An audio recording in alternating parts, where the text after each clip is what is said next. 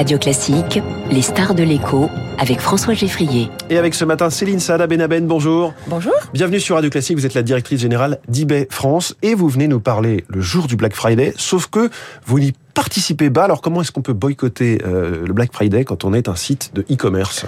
Alors effectivement, il n'y aura pas de Black Friday sur eBay, ni cette année, ni les années qui vont venir. C'est l'un des engagements que nous prenons.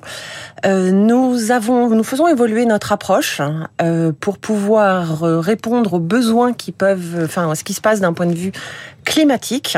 Et nous cherchons de plus en plus à pouvoir favoriser une consommation plus raisonnée, plus responsable et à faire évoluer en fait cette consommation vers d'autres types de produits que sont des produits de seconde main, des produits reconditionnés ou à favoriser la réparation.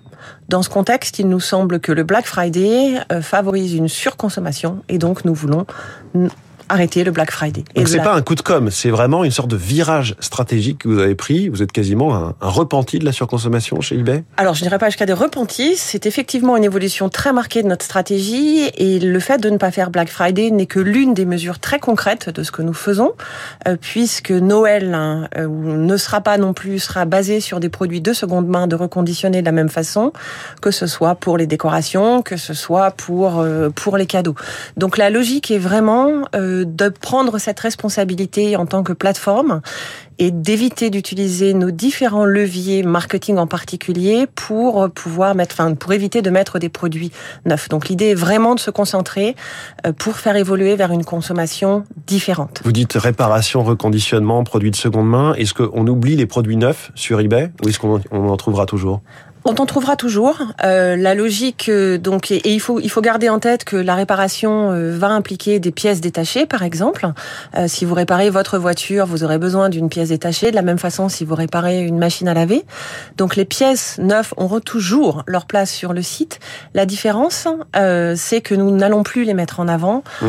et qu'effectivement, c'est plus que nous ce que ce que les utilisateurs, enfin ou nos, nos, acheteurs vont voir. Et comment vous pouvez inciter à la réparation justement quand vous n'êtes que plateforme de vente. C'est pas si simple.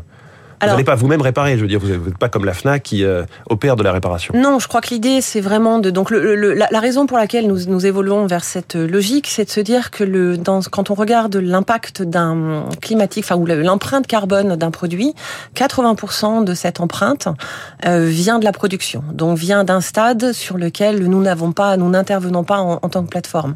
Maintenant, cette logique, c'est effectivement de pouvoir éviter qu'on ait besoin de produire autant. Euh, et donc euh, de pouvoir euh, donner euh, d'autres options.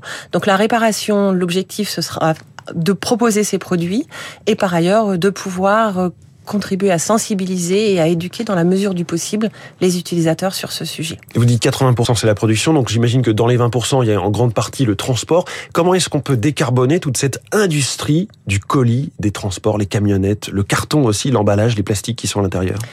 Alors encore une fois, 80% euh, c'est la production. Euh, si on regarde l'impact, nous nous sommes une plateforme. Si on regarde l'impact du transport, donc il existe pour nous. Et surtout, il, mais il va représenter sur ces 20 dernières années, il a explosé. Oui, mais il va représenter une partie très euh, beaucoup plus faible de l'ensemble de, de cette enfin de cette empreinte climatique, enfin de cette empreinte carbone.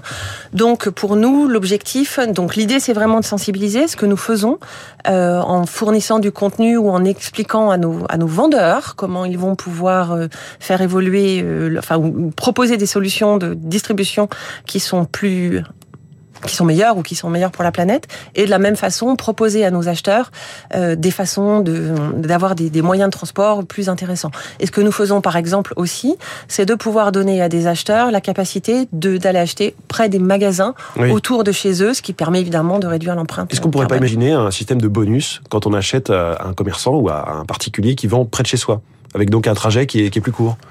C'est une chose qu'on peut envisager. Hmm. Pour l'instant, on laisse vraiment cette liberté aux acheteurs et aux vendeurs et cette option de pouvoir euh, effectivement mettre en avant euh, des, des, options de transport et des options de packaging qui sont plus euh, vertueuses. Alors, on va écouter ensemble un extrait d'une campagne de, de, communication que vous avez lancée fin septembre sur le thème eBay est de retour, mais sans jamais être parti. J'ai pas fait grand chose, tu sais.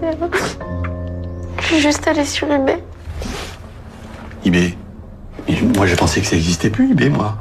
eBay? C'est dingue. On me dit rien, moi. eBay. eBay Voilà, on sent un petit peu d'autodérision. eBay, je pensais que ça avait disparu. Est-ce que ça a marché cette campagne? Très bien. Les premiers retours sont très positifs, hein, à la fois sur la tonalité de cette campagne. Euh, on a vu des enfin, je crois que l'autodérision a été extrêmement appréciée euh, par euh, sur le marché français. et c'était effectivement une campagne qui avait comme objectif de nous faire revenir dans le cœur des Français.